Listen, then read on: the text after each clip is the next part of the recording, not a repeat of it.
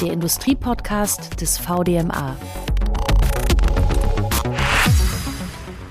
Ja, herzlich willkommen zu diesem Podcast zur Bundestagswahl 2021.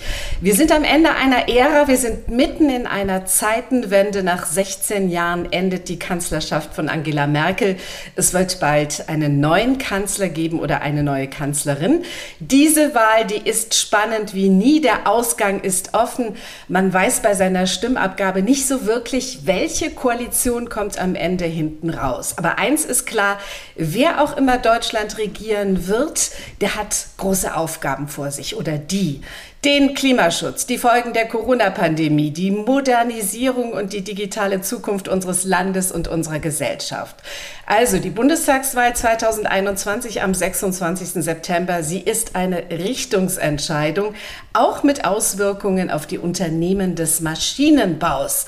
Was kommt auf die Betriebe zu? Das wollen wir heute besprechen im Industrie-Podcast äh, des VDMA. Ich stelle mich noch kurz vor. Mein Name ist Ursula Heller. Ich bin Journalistin und Moderatorin beim Bayerischen Rundfunk, beim Bayerischen Fernsehen. Freue mich und bin sehr neugierig auf meine Gesprächspartner, nämlich auf Thilo Brotmann, den Hauptgeschäftsführer des VDMA. Herzlich willkommen. Grüße Sie nach Frankfurt, lieber Herr Brotmann.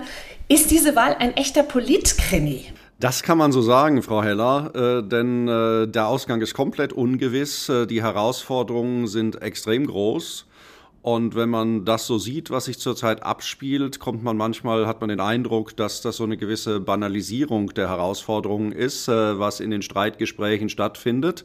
Äh, insofern äh, ist die Frage, wie wird das am Ende sich noch zuspitzen und kriegt das noch eine gewisse Kontur? Also viel Stoff heute für unseren Podcast. Ich freue mich drauf. Und herzlich willkommen an Nikolaus Doll, den meinungsstarken Journalisten bei der Zeitung Die Welt, Redakteur der Innenpolitik, profunder Kenner der Berliner Politik. Herzlich willkommen, auch herzliche Grüße nach Berlin. Herr Doll, gilt für diese Wahl, so ähnlich äh, wie das Herr Brotmann gerade hat anklingen lassen, das Prinzip nichts ist unmöglich, aber alles extrem wichtig? Ja, erstmal guten Morgen in die Runde. Ja, dieses Prinzip gilt und zwar gilt es in äh, gilt es in vielerlei Hinsicht. Es ist äh, wirklich ein extrem spannender Wahlkampf und äh, anders als Herr Bruttmann finde ich ihn auch gar nicht so inhaltsleer. Leider werden die ähm, inhaltlichen Punkte zurzeit ein bisschen überlagert einfach von der Art und Weise, wie die Kandidaten sich präsentieren und der ständig spannenden werdenderen Frage, wer am Ende mit wem, wer koaliert mit wem. Es ist in der Tat alles möglich zurzeit. Wir können uns, äh, können jetzt derzeit in den Redaktionsstuben immer wieder neue Pläne machen, wer mit wem koaliert und ähm, was dann am Ende rauskommt und wer mit wem eine Regierung bildet, ist natürlich dann maßgeblich entscheidend dafür, welche Politik gefahren wird, zum Beispiel beim wichtigen Thema Klimaschutz. Genau, dieses Thema wollen wir uns als erstes vorknöpfen. Wer mit wem, das wird natürlich Thema sein unseres Podcasts. Weniger bezogen auf die Personen als vielmehr auf die Inhalte. Ja, Sie haben es gesagt, Klimaschutz, das ist eines der Top-Themen. Viele sagen, diese Bundestagswahl, die ist eine Klimawahl.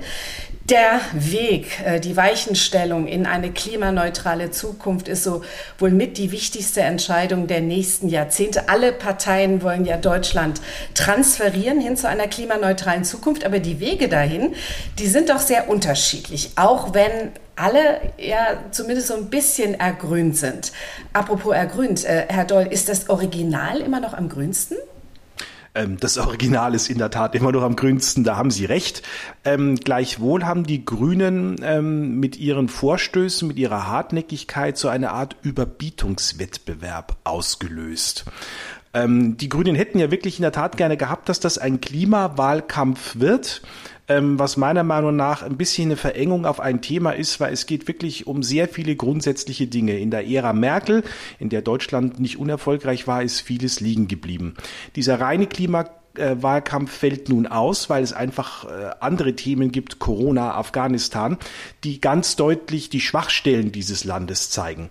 Ähm, Klima, das Thema Klima ist immer noch wichtig.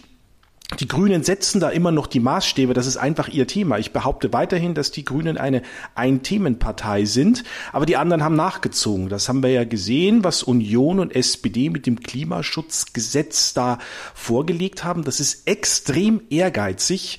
Ähm, was sie uns nicht erzählt haben bei der Gelegenheit ist, wie wir diese extrem ehrgeizigen Ziele, die darin formuliert sind, erreichen wollen. Und da bin ich sehr gespannt.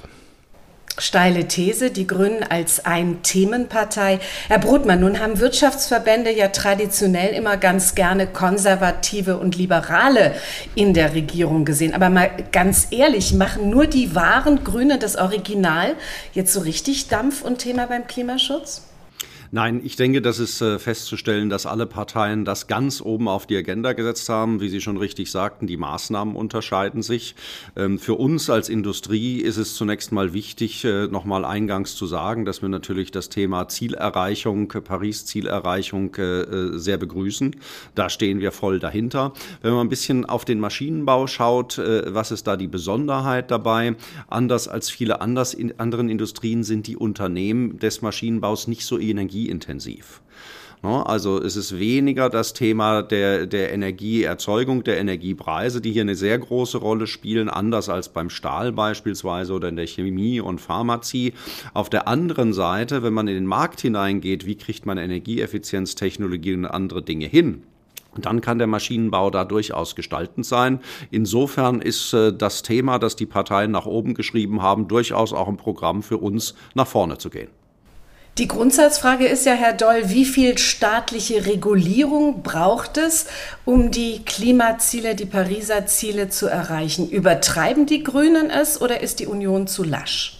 Also wenn Sie einen Redakteur der Welt dazu befragen, der ich ja bin, würde ich äh, grundsätzlich immer sagen, ähm, so wenig Regulierung wie äh, nötig und so viel freien Markt wie möglich. Ne? Ähm, äh, das gilt übrigens auch für andere Bereiche, meiner Meinung nach. So, ähm, dieses Thema ist komplex und ich gehe in der Tat davon aus, dass es ganz ohne staatliche Regulierung nicht geht. Aber die gibt es ja nun. Und jetzt kommt es darauf an, meiner Meinung nach, dass man einen regulatorischen Rahmen schafft, und innerhalb dieses Rahmens ähm, man dann schaut, äh, dass man über über freie Marktinstrumente ähm, eine eine Emissionsreduzierung zum geringstmöglichen Preis erzielen kann. Und dafür ist ein freier Markt notwendig. Das heißt, ich würde sagen, wir brauchen einen Mix. Also ein bisschen Markt, ein bisschen Staat, auf die Mischung kommt es an. Herr Brotmann, Laschet hat neulich im ersten Wahltriell gesagt, die Grünen legen der Industrie Fesseln an und sagen, lauf schneller. Stimmt das Bild? Was sagen Sie dazu? Ja, ich bin da vollständig bei Herrn Doll. Wir treffen natürlich auf eine Welt, in der ja äh, Umwelt, Nachhaltigkeit, Kreislaufwirtschaft auch schon stattgefunden hat in einer gewissen Weise, was zu einer sehr kleinteiligen Regulierung zum Teil geführt hat. Das heißt, wir nähern uns diesem Thema Zielerreichung ja nicht auf der grünen Wiese. Ähm, das heißt, wenn wir jetzt mit den, äh, mit den marktwirtschaftlichen Instrumenten, bin ich vollständig bei Herrn Doll, die die große Rolle spielen sollten, also sagen wir eine CO2-Bepreisung oder eine Ausweitung des ETS-Systems starten, äh, dann treffen wir natürlich immer noch auf regulierte Bereiche, die eine lange Regulierungshistorie haben. Das wird also eine Mischung sein aus marktlichen Instrumenten und dem Zeug, was halt schon da ist. Und da sind wir auch klar der Auffassung, äh, dass die marktlichen Instrumente jetzt für den gestaltbaren Teil, der vor uns liegt, die größte Rolle spielen sollten. Herr Doll, kann man denn das Vorurteil, dass die Grünen uns was aufoktroyieren wollen, also so dieses alte Image und Klischee der Verbotspartei, ähm, kann man das ja, in, in, äh, kann man das wegsperren? Wenn man Annalena Baerbock im Triell zugehört hat, dann äh, könnte man es fast wegsperren. Also äh, sie ist ja, es ist ja mehrfach versucht worden, sie da aufs Glatteis zu führen und immer wieder haben die Moderatoren gefragt, was würden sie denn gerne alles verbieten, aber sie, sie war klug genug, das zu umgehen. Tatsächlich ist es so, ähm, dass die Grünen natürlich immer noch eine ganze Reihe von Einschränkungen planen, sei es ein Tempolimit oder andere Dinge. Ähm, man kann jetzt ähm, das äh, alte Lied der Verbotspartei singen. Ähm, man kann aber auch das von der anderen Seite betrachten und sich mal eins vor Augen halten. Klimaschutz ist notwendig. Ich glaube, das bestreitet niemand. Und das wird mit Kosten und mit Einschränkungen für die Menschen verbunden sein. So klar darf man ruhig mal sein. Ich bin kein Freund der grünen Verbotspolitik. Ich möchte mir nicht vorschreiben lassen, wie ich zu sprechen habe und was ich zu essen habe, wo ich hinfliege, wann ich hinfliege. Aber wir müssen, wir müssen uns vor Augen halten, wir müssen unser, wir jeder von uns, wie wir hier auch sitzen, unser Leben schon ein Stück weit ändern. Und das bedeutet Einschränkungen. Und wenn wir das nicht von alleine machen, dann fürchte ich, dass nicht nur eine von Grünen besetzte Regierung, sondern auch eine andere Regierung Maßnahmen ergreifen wird, ähm, die unser Leben ändern werden. Das kann man als Verbot machen. Du darfst nicht mehr fliegen. Man könnte es auch kreativer machen. Ich baue die Bahn so aus, dass kein Mensch mehr auf die Idee kommt, überhaupt zu fliegen. Ähm, das findet wahrscheinlich parallel zueinander statt. Zum Beispiel ähm, innerdeutsche Flüge, Stichwort Berlin-München. Wer heute noch von Berlin nach München fliegt, den kann ich nicht verstehen. Ähm, da ist die Bahn mittlerweile so gut, ähm, dass sie wirklich konkurrenzfähig ist. Du musst ja auch noch zum BER rauskommen und, und zum Münchner Flughafen. Ähm, also mit kreativen Lösungen geht schon was, aber wir werden uns einschränken müssen. Also da halten wir fest an dieser Stelle, Sie beide sind der Meinung, die Politik macht sich da nicht ehrlich genug? Im Bereich der, der äh, Kosten und der Zumutungen, nenne ich es mal in Anführungszeichen, äh, da wird sehr um den heißen Brei rumgeredet. Und das ist bei den ganzen Wahlkampfauftritten ein roter Faden, der sich durchzieht. Ähm, äh, da wird mehr versprochen, als dann gehalten werden kann. Die Rechnung wird schon präsentiert werden an der einen oder anderen Stelle. Also Herr Brutmann, um es nochmal konkreter zu machen, ohne ähm, Regularien oder böse gesprochen ohne Verbote wird man die Transformation nicht so wirklich hinkriegen kriegen. Was ist denn für Sie als äh, Verband des deutschen Maschinen- und Anlagebaus, was ist denn für Sie da tolerabel? Womit können Sie leben? Umstellung auf neue Antriebe ist ein Thema, der Sanierungsstau in den Heizungskellern, nur um ein paar Stichworte zu liefern. Also im Wesentlichen geht es für uns darum, dass man sich die Kräfte des Marktes zunutze macht äh, und Preissignale setzt. Das kann verschiedene Ausprägungen haben. Das ist die Frage des CO2-Preises. Wir sehen ja auch, wie der inzwischen in Bewegung geraten ist. Der nähert sich ja den 60 äh, Euro an. Äh, es ist die Frage des ETS, der in bestimmten Bereichen schon eine Funktionsfähigkeit bewiesen hat, dann auf andere Sektoren auszuweiten. Hier spielen immer marktliche Instrumente eine Rolle. Und dann wird es eben attraktiver, in eine Richtung zu investieren oder in die andere. Und dann werden wir eben sehen, wenn das richtig läuft, äh, dass fossile Energieträger anders bepreist sind als die regenerativen und dass man dann am Ende das, was man auf der einen Seite mehr bezahlt an der Tankstelle, bei der Stromrechnung eben dann weniger bezahlt. Also da kommt was in Bewegung, aber das kommt in Bewegung, ohne dass Politiker Preise definieren, sich um die ganze kleinteilige Regulatorik kümmern. Lassen wir den Markt was machen daran. Den Markt, Herr Doll. Kann der Markt das richten oder ist er zu langsam, setzt manchmal dann vielleicht auch die falschen Prioritäten und ist natürlich durch Einfluss Interessen und Lobbyismus auch gelenkt und vielleicht auch verzerrt? Ich glaube, Innovationen kommen dann ähm, am ersten auf die Straße äh, und sind bezahlbar, wenn man in der Tat den Unternehmen die Luft lässt, diese Innovationen zu entwickeln. Deswegen äh, auch an dieser Stelle ein Plädoyer dafür, es den Markt machen zu lassen. Aber ähm, wir haben es ja jetzt, äh, wenn wir mal das Ganze unter dem Aspekt des Klimaschutzes anschauen, mit einer äh, Entwicklung zu tun, die jetzt im ersten Moment für die Menschen nicht mit einer Verbesserung verbunden ist. Also mal ganz ehrlich, ein Elektroauto ist jetzt äh, keine Verbesserung gegenüber einem, einem, einem guten Diesel. Ähm, unter Klimagesichtspunkten natürlich schon, klar. Ähm, aber für den Bürger XY, ähm, ich glaube nicht, dass der Spaß hat jetzt im ersten Moment an einem solchen Auto. Das fängt mit dem Laden an und äh, mit, mit der Reichweite und so weiter und so fort. Da äh, ist es dann schon nötig, dass der Staat etwas tut, ähm, um es dem Kunden schmackhaft zu machen. Grundsätzlich denke ich, ein Produkt ist nur dann erfolgreich, wenn es sich ohne staatliche Hilfe am Markt behauptet und durchsetzt. Ähm, wir sind aber jetzt in einer Phase, ähm, in denen Produkte auf den Markt kommen müssen, die für den Kunden vorerst nicht so attraktiv erscheinen. Da muss der Staat etwas tun. Ich glaube aber nicht, dass Subventionen jetzt ähm, für jeden nochmal endlos viel Geld für ein Elektroauto der richtige Weg ist. Solche Sub Subventionen sind Krücken. Das kann immer nur eine kurze Zeit gehen, sondern ich denke, der Staat sollte sich auf drei Dinge beschränken. Das erste ist, er sollte, wie Herr Brottmann ja schon gesagt hat, gezielt eine Nachfrage nach ökologisch nachhaltigen Zukunftsprodukten auslösen, ähm, indem er das flankiert ähm, durch verschiedene Maßnahmen, nicht unbedingt Subventionen, um so einen Innovationsschub auslösen. Wenn er dann das getan hat, muss er gucken, dass er sich bei der öffentlichen Infrastruktur engagiert. Nehmen wir mal das Elektroauto. Da kann man jetzt das Henne-Ei-Spiel endlos weiterspielen und äh, kann, ich kann die Automobilindustrie auch verstehen, die sagt, naja, wir haben auch keine Tankstellen gebaut, also bauen wir auch keine Ladesäulen. Da muss man gemeinsam etwas tun.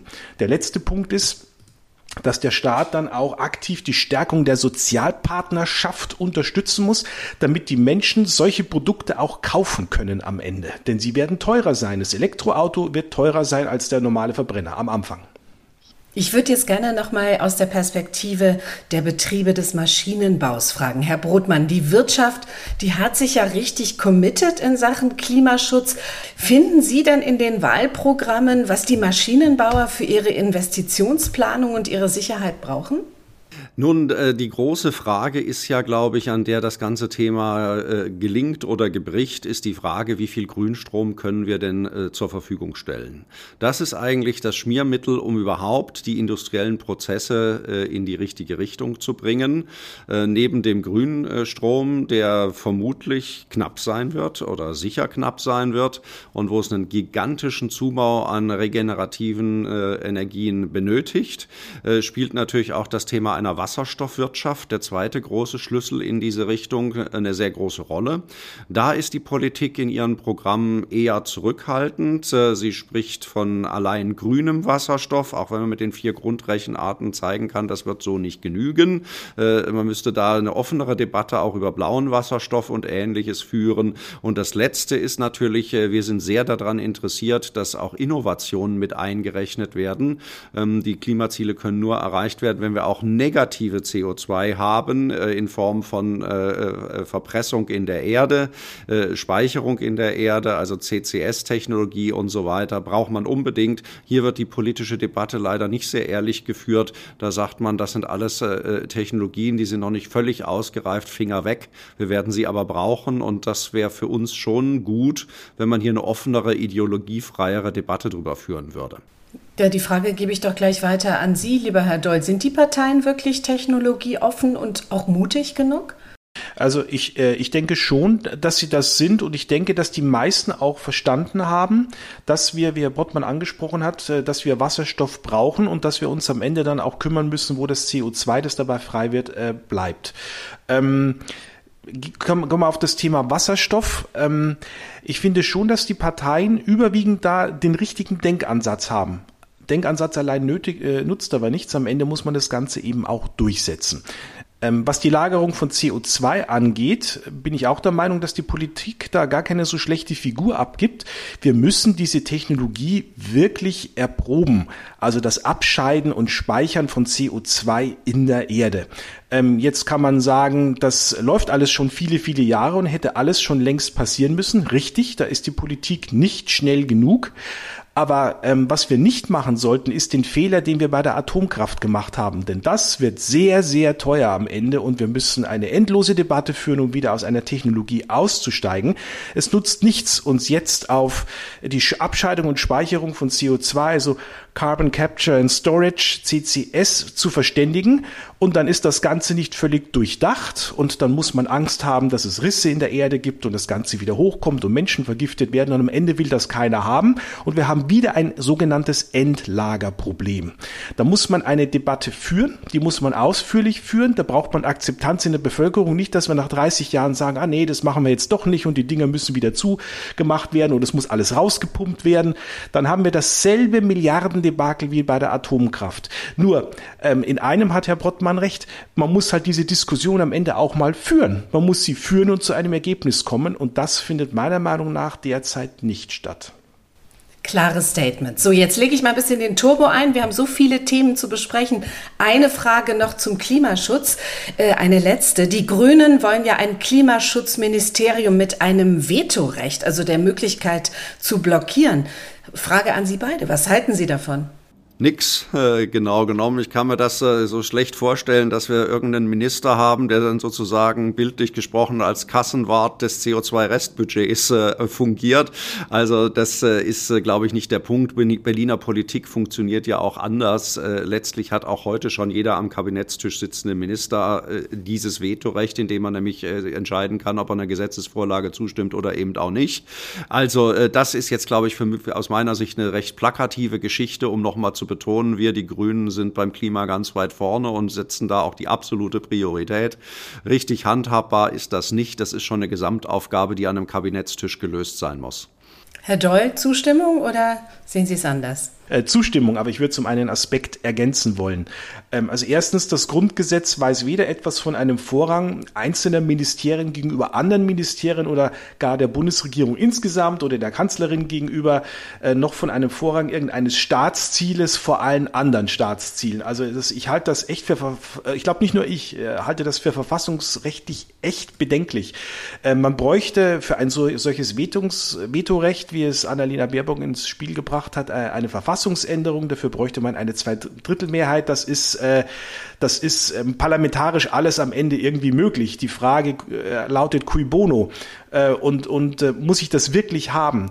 Erstens, ähm, es ist sehr, sehr schwer, ein solches Vetorecht dann in der, in der Realität wirklich durchzusetzen.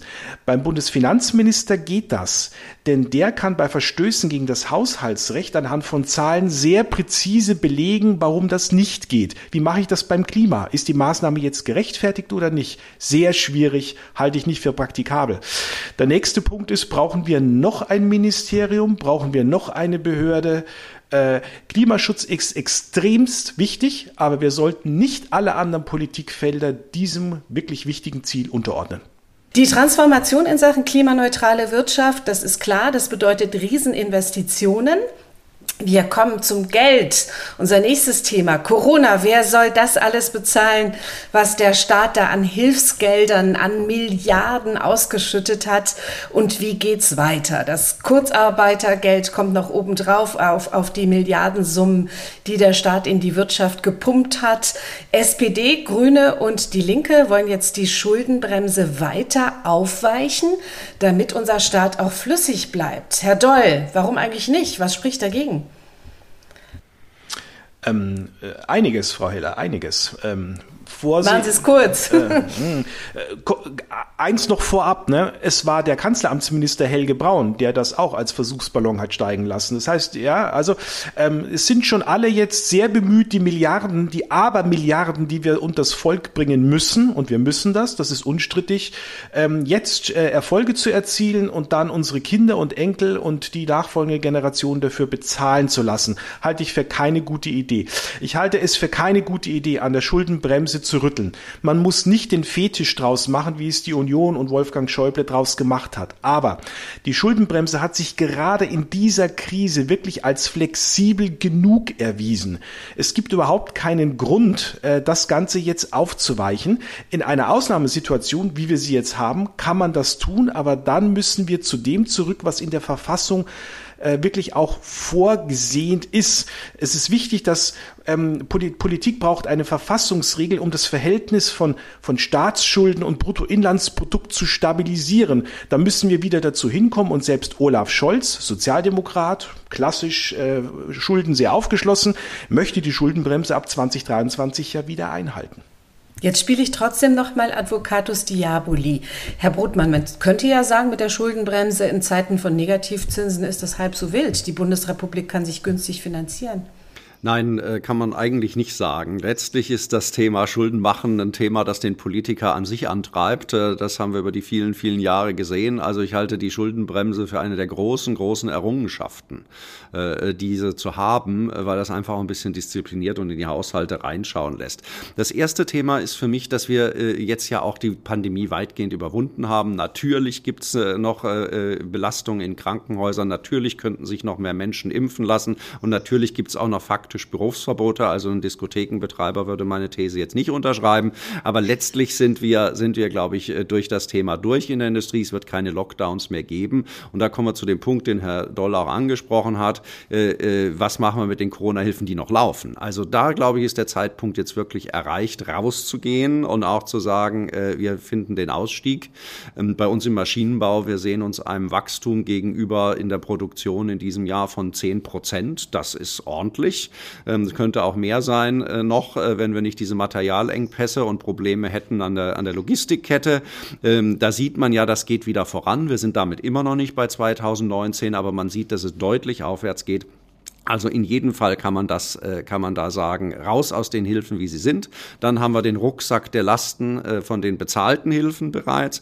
Da muss man sich den Bundeshaushalt ja auch mal anschauen. Je nach Berechnung, wie hart man das jetzt nimmt, hat man ein gutes Drittel oder eine knappe Hälfte, die im Umfeld des Sozialen äh, bezahlt werden. Das heißt, wir haben hier schon auch eine Frage des Ausgabenproblems und müssen mal gucken, ist das eigentlich der Zustand, den wir da haben wollen, oder muss man mal bestimmte Systeme auch renovieren. Äh, wenn ich an das Rentensystem denke, das riesige Zuschüsse konsumiert etc., dann sind da andere Lösungen denkbar. Und da muss man sich auch fragen, äh, welchen Mittelbedarf der Staat eigentlich hat. Also Schuldenbremse beibehalten und die Flexibilität, die sie hat, in Notzeiten darüber hinaus zu gehen, jetzt ausnutzen und dann wieder dahin kommen, wo wir herkommen. Und mit Mut an die Ausgabenpolitik rangehen, fordern Sie. Herr Doll, nun könnte die FDP dieses Jahr wieder Zünglein an der Waage sein, wie früher. Mantra der FDP ist ja auf keinen Fall Steuererhöhungen und weniger Schulden. Klingt gut, aber ähm, kann man wirklich allein auf wirtschaftliches Wachstum setzen, so wie auch Herr Botmann das jetzt gerade gesagt hat? Oder äh, ist das zu blauäugig? Wie, wie, wie reicht das, um die Kosten der Pandemie zu finanzieren? Naja, also ganz, äh, ganz nur mit Wachstum äh, wird es nicht gehen, denn Wachstum ist ja auch nicht äh, so ohne weiteres vorhersehbar äh, in Form einer festen Größe und du musst deinen Haushalt aufstellen. Ne? Und den nur auf die Erwartung wird schon gut werden. Ähm, zu gründen ist ein bisschen wenig. Auch hier muss ich jetzt, auch wenn es etwas lau und unentschlossen klingt, muss ich sagen, muss man auf einen Mix setzen. Ähm, man kann auf Wachstum setzen, auf steigende Einnahmen, so wie das der Bundesfinanzminister Olaf Scholz ja tut. Ähm, man kann ähm, für eine gewisse Zeit nochmal über die Schuldenbremse nachdenken, aber das muss echt ein klares Ende haben. Also spätestens 23 muss meiner Meinung nach die Schuldenbremse wieder voll greifen. Ähm, und dann hast du ja noch ein bisschen Zeit und kannst noch ein bisschen Schulden machen. Sie haben es ja angesprochen, derzeit ist Geld billig. Ähm, das wird auch noch so bleiben. Und das Dritte ist, ja, man kann natürlich am ein oder anderen Punkt an der Steuerschraube drehen sich da völlig hinzustellen wie Union und FDP und zu sagen, nein, nein, nein, das geht nicht, ist natürlich ein bisschen einfach, ähm, wie schon angesprochen. Die Herausforderungen, die vor uns liegen, werden sehr teuer und wir müssen einfach gucken, wo kommt das Geld dafür her. Ja, die, darf ich da gleich mit Herrn Brutmann weitermachen? Die Linken, die Grünen und die SPD, die haben ja sehr konkrete Pläne, Steuern zu erhöhen. Von einer Vermögenssteuer ist gelegentlich die Rede. Ähm, warum soll wer mehr verdient und mehr hat, nicht temporär auch mehr Steuern zahlen, Herr Brutmann?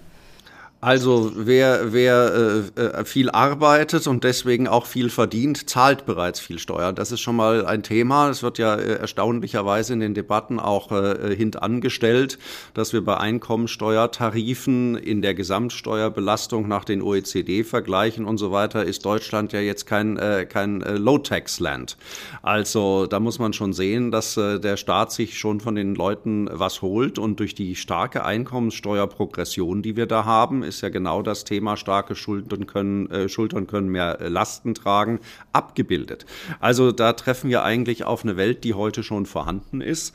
Und äh, es ist immer sehr einfach äh, zu gucken, ob man noch irgendwie mehr Staatsknete äh, beschaffen kann auf dem Steuerwege. Das ist äh, der billigste und einfachste Weg.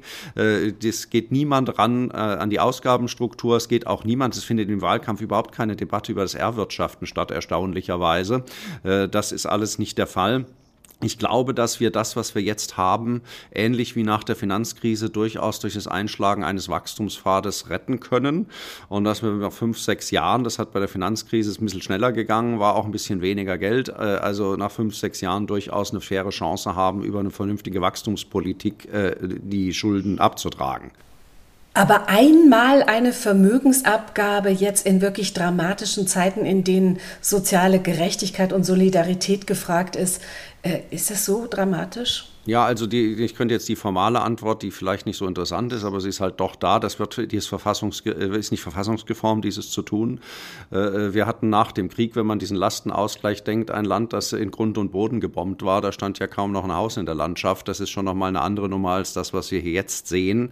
Also die, äh, die staatliche Existenz ist nicht bedroht, wie es damals vielleicht der Fall war. Also das wird sowieso nicht fliegen. Und ansonsten ist das natürlich auch ein Thema, das gerade bei Eigentümern eigentümergeführten Unternehmen etc., wo man persönliches Vermögen und Betriebsvermögen gemischt hat, natürlich schon auch einschlägt in die Leistungsfähigkeit des Unternehmens und dort dann die Investitionen behindert. Letztlich wäre der richtige Weg, da wären wir wieder bei der FDP, genau das Gegenteilige zu tun und äh, die Zügel mal locker zu lassen, die Unternehmer von den Ketten zu befreien, die da sind, damit das Wachstum hochzubringen und die Steuerannahmen auf diesem Wege zu steigern. Das wäre, glaube ich, schon der intelligentere Weg.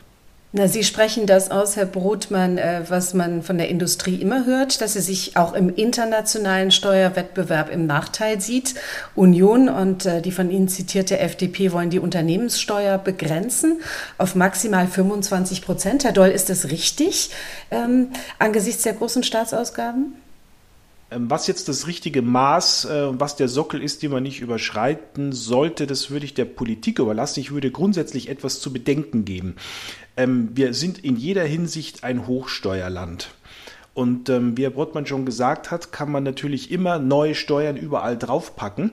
Ich finde, die Politik ist schon gefordert, dass sie sich Gedanken macht darüber, äh, wie gebe ich intelligent Geld aus. Und ähm, wie immer, wenn man Führungsaufgaben hat, besteht meiner Meinung nach die Hauptaufgabe darin, Prioritäten zu setzen und nicht einfach immer nur gucken, ähm, wo kommt mehr Geld rein.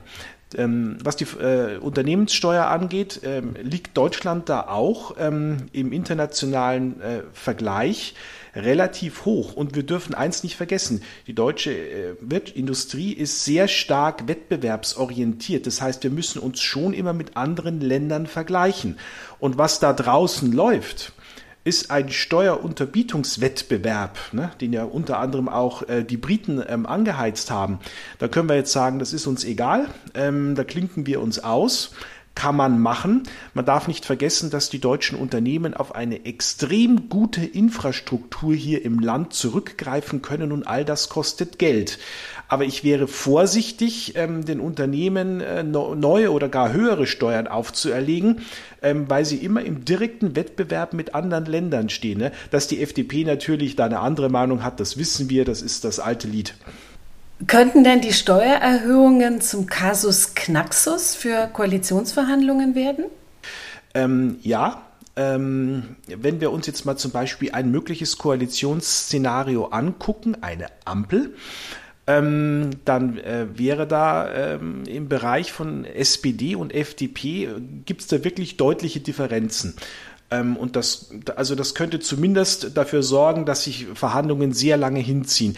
Bei der SPD wischt man das immer so ein bisschen weg und sagt, na ja, dann verzichten wir auf unsere Steuererhöhungen. Die FDP, äh, die kommt uns dann auch entgegen. So leicht ist es nicht. Ähm, was das Thema Steuern angeht, liegen FDP und SPD wirklich extrem weit auseinander. Die Grünen übrigens auch eine ganz andere Meinung äh, als die FDP. Und nachdem ja nun ähm, irgendetwas mit Rot, Grün, Gelb nicht ganz äh, ist, äh, könnte das ein Problem werden, ja. Und Jamaika könnte man dann auch gleich wieder ausschließen, oder? Ähm, wir, wir sollten jetzt erstmal gar nichts ausschließen, das machen die Politiker ja auch, aber sagen wir es mal so, ähm, äh, Christian Lindner, der FDP-Chef, kann jetzt nicht Jamaika und eine Ampel ausschließen. Beim nächsten Mal muss er springen. Ja, und dann muss er auch ein Opfer bringen und ähm, dieses Opfer wird unter anderem vielleicht im Bereich der Steuerpolitik liegen, denn dort sind ja nun die Differenzen am größten. Herr Brotmann, noch ein Thema ist spannend nach Corona für alle Unternehmen, auch die des Maschinenbaus. Stichwort Homeoffice. Sollte die SPD regieren, und zwar nicht als Juniorpartner, kann man sich dann auf den gesetzlichen Anspruch auf Homeoffice freuen oder gefasst machen? Also bei den Arbeitsministern der Vergangenheit musste man auch mit dem Schlimmsten rechnen. Das weiß ich nicht, wie das kommt, aber es ist auf jeden Fall unsinnig, weil wir letztendlich gesehen haben in Pandemiezeiten, äh, wie die Unternehmen das zwischen Beschäftigten und Arbeitgebern in einer vernünftigen Weise selbst regeln.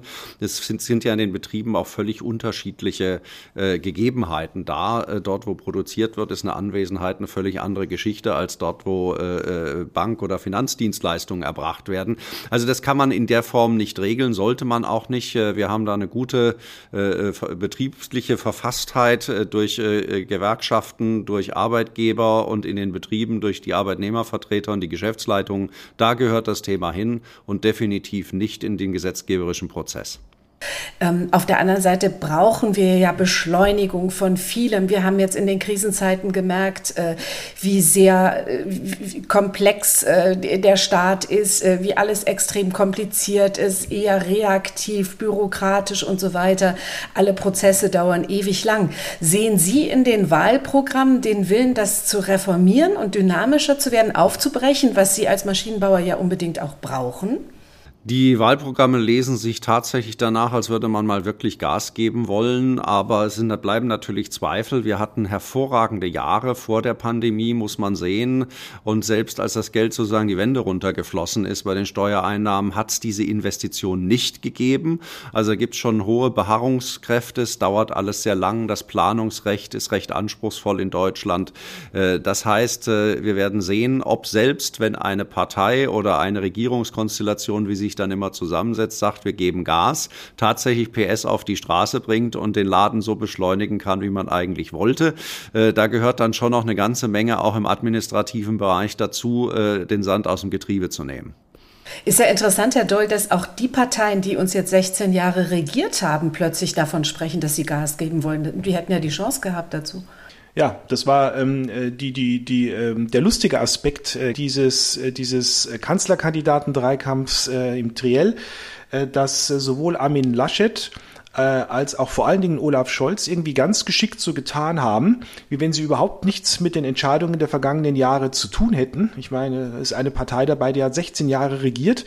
Äh, beide haben ähm, erzählt, äh, wie Herr Brottmann schon angesprochen hat, dass Prozesse beschleunigt werden müssen, dass es ähm, das Planungsverfahren ähm, äh, viel schneller laufen müssten. Vor allem Olaf Scholz hat es in den vergangenen Tagen immer wiederholt. Es muss schneller sein. Wir müssen schneller Windräder bauen.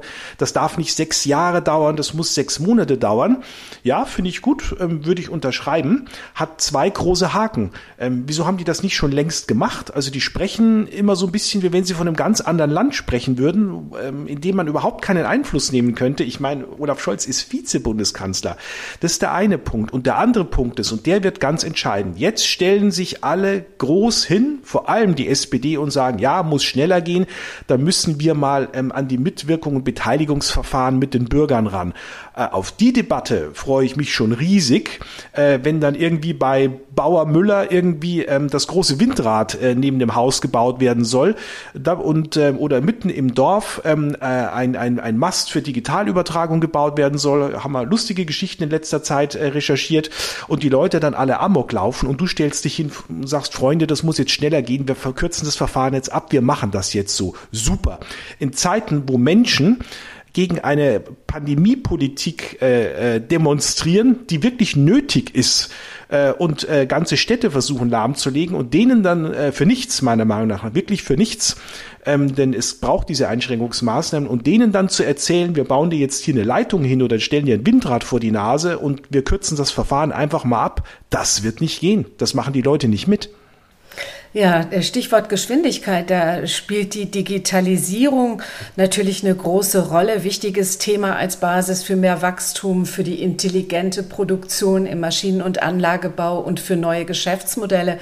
Herr Brotmann, da haben wir in Corona-Zeiten erlebt, wie krass der Nachholbedarf ist. Funklöcher, 5G, längst noch nicht Standard. Haben Sie oder sehen Sie die effizienten Strukturen und äh, kompetenten Ansprechpartner in der Politik? Sehen Sie da irgendwie Licht am Horizont oder in den Wahlprogrammen? Also es äh, ist eigentlich wie letztes Mal. Dort war auch auf der Digitalisierungsseite einiges angekündigt. Auch im Koalitionsvertrag steht einiges, was sich nicht materialisiert hat im Einzelnen. Insofern ist das schon ein schwieriges Thema. Die Infrastruktur läuft sehr schlecht. Äh, wir äh, hätten natürlich gerne viel mehr 5G-Ausbau. Wir hätten die Funklöcher nicht im LTE-Bereich. Wir haben hier eine ganze Reihe von Defiziten. Da muss ich etliches tun, muss hier einiges passieren. Da gibt es natürlich auch die andere Seite, wenn man sagt, wo, wie weit sind wir mit Digitalisierung, dann ist das natürlich so, dass wir sie industriell sehr gut nutzen. Das muss man sagen. Die meisten Produkte sind intelligent, äh, können sich identifizieren, können Daten ausgeben. Die Prozesse sind darauf angepasst, etc. Es entstehen auch Geschäftsmodelle auf digitaler Basis. Also das, was wir selber als Industrie in der Hand haben, kommt ganz gut voran. Bei der Infrastruktur gibt es Defizite, die wir sehr gern schließen würden, weil wir auch schließlich mal irgendwann mit Drohnen Zustellungsarbeiten machen wollen. Da bräuchte man dann schon ein Netz, das auch flächendeckend ist. Spannende Thesen, Plädoyers von Ihnen allen, Betrachtungen, Beobachtungen aus der Berliner Politik, äh, Wünsche auf dem Zettel des Hauptgeschäftsführers äh, des äh, VDMA. Ähm, jetzt danke ich erstmal ganz herzlich für diesen Austausch. Demokratie braucht ja dringend Debatten. Zum Schluss würde ich gerne noch die neugierige Frage stellen nach den möglichen Koalitionen nach dem 26. September. Wir haben ja schon ein bisschen darüber spekuliert. Voraussichtlich äh, das scheint festzustehen, wird es eine Dreierkonstellation geben. Herr Dollar-Brotmann, kann das überhaupt funktionieren, den nötigen Aufbruch bringen oder führt das eher zu einem Klein-Klein von minimalen Kompromissen? Ja, ich denke mal, man muss den Wählerwillen dann umsetzen und es muss vorangehen. Also eine Dreierkonstellation ist vermutlich handelbar. Äh, das gibt's woanders auch auf dieser Welt. Äh, insofern äh, ist das dann eine Frage eines intelligenten Koalitionsvertrages und dann muss man sich eben anschauen, wie man das macht. Mehr das österreichische Modell, dass man die Ministerien den entsprechenden Parteien zuschlüsselt und eine relativ hohe Autonomie, diese zu führen, einbringt oder über ein gemeinsames Wertesystem System, ein Ziel, Zielsystem sozusagen, dann auch äh, Vereinbarungen trifft, für die alle stehen. Das lässt sich gestalten. Ich glaube, ein Dreierbündnis ist möglich und wie die Dinge jetzt ja liegen, äh, auch tatsächlich eine wahrscheinliche äh, Alternative, die wir dann haben werden. Herr Doll, wie sehen Sie das? Ja, ähm, Sie haben ja schon gesagt, Frau Heller, nichts ist unmöglich. Wir haben so viele Koalitions, theoretische Koalitionsvarianten, die äh, Wirklichkeit werden könnten, nie zuvor. Ähm, Herr Brockmann liegt natürlich richtig. Je mehr Koalitionspartner es gibt, desto unübersichtlicher wird das Ganze. Und der Blick aufs Ausland äh, macht mich da nicht immer optimistischer, denn viele dieser Regierungen sind einfach nicht stabil. Und wir haben ähm, wir, solche Zustände kennen wir gar nicht mit mit Monaten, langen Monaten ohne Regierungsbildung oder mit Regierungen, die, die nach einem Jahr schon wieder krachen. Ähm, vielleicht kriegen wir irgendwann solche Zustände. Noch sind wir weit davon weg. Ähm, von was wir weg sind und was nicht wiederkommen wird, ist die eine große Partei, die regiert und der kleine Partner und alles ist gut. Das wird es, glaube ich, vorerst nicht mehr geben. Und wir dürfen ja eins nicht vergessen. Wir haben ja jetzt schon eine Dreierkoalition. Ne?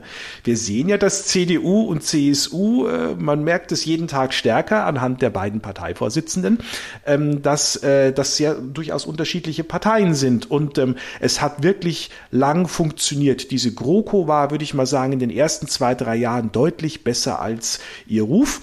Und äh, jetzt sind die Gemeinsamkeiten aufgebraucht. So, ähm, müssen wir uns vor einer Dreier- oder Vierer-Koalition fürchten? Herr Bruttmann hat schon gesagt, es hängt wirklich davon ab, ähm, wer mit wem. Rot-Rot-Grün halte ich aus diesem Grund schon mal ähm, für sehr schwierig. Nicht, weil ich da ideologisch was gegen hätte, sondern weil es da grundsätzliche Differenzen gibt, die nicht zu überdecken wären. Ähm, problematisch wird das, ähm, wenn du einen Christian Lindner hast, der genau weiß, dass er diesmal nicht nochmal Nein sagen kann. Er kann es nicht. Und wenn er sich am Ende und wenn sich die Liberalen am Ende in einer Regierung als reinen Mehrheitsbeschaffer oder als gelben Fleck einer wie auch immer gearteten Koalition sehen, so wie das ja bei Jamaika der Eindruck war, dann hast du einen Koalitionspartner, der ist klein und der wird immer versuchen, an seinen Ketten zu rütteln und wird äh, versuchen, von dem Großen wegzukommen. Das ist nicht gut. Ähm, es kann aber auch Koalitionen geben, die funktionieren. Äh, das hängt wirklich, wie Bruttmann gesagt hat, von den Playern ab und von den einzelnen Parteivorsitzenden. Regiert am Ende die Zuversicht, Herr Brotmann, äh, dass was auch immer kommt, besser ist als ein Weiter so? Also die Hoffnung ist immer, dass es vorangeht. Und wenn man so die letzten Jahre sieht, äh, äh, die Pandemie klammere ich mal aus, das ist ein externer Effekt, ist es ja auch irgendwie immer weiter vorangegangen. Die Bedrohungen, die wir haben, liegen ja ganz woanders letztendlich. Äh, wir haben heute viel über die Bundespolitik ge gesprochen, wohl wissend, dass vieles davon in Brüssel geregelt wird in Wahrheit oder in Brüssel geregelt werden sollte.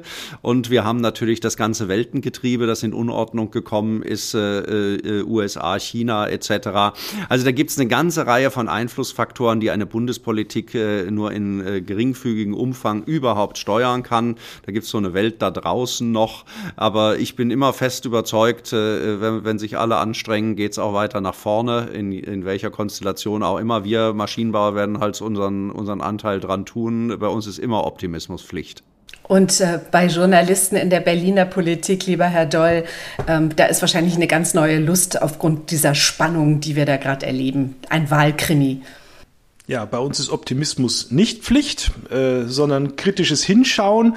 Ähm, das bietet nicht immer Anlass äh, für Optimismus, aber eins kann man mal sagen, Journalist zu sein in den vergangenen Monaten ist äh, wirklich eine interessante, spannende Sache. Ich bedanke mich ganz herzlich bei Ihnen beiden für, für dieses wirklich spannende Gespräch, für Ihre äh, Ausführungen, für Ihre Positionen und ja, bin sehr gespannt auf den Ausgang dieser äh, wichtigen Wahl am 26. September. Vielen Dank, Frau Heller. Herr Doll, alles Gute. Frau Heller, lieber Herr Pottmann, vielen Dank. Danke auch allen, die uns zugehört haben. Herzlichen Dank für dieses wirklich spannende und äh, ja auch unterhaltsame Gespräch. Der Industriepodcast des VDMA.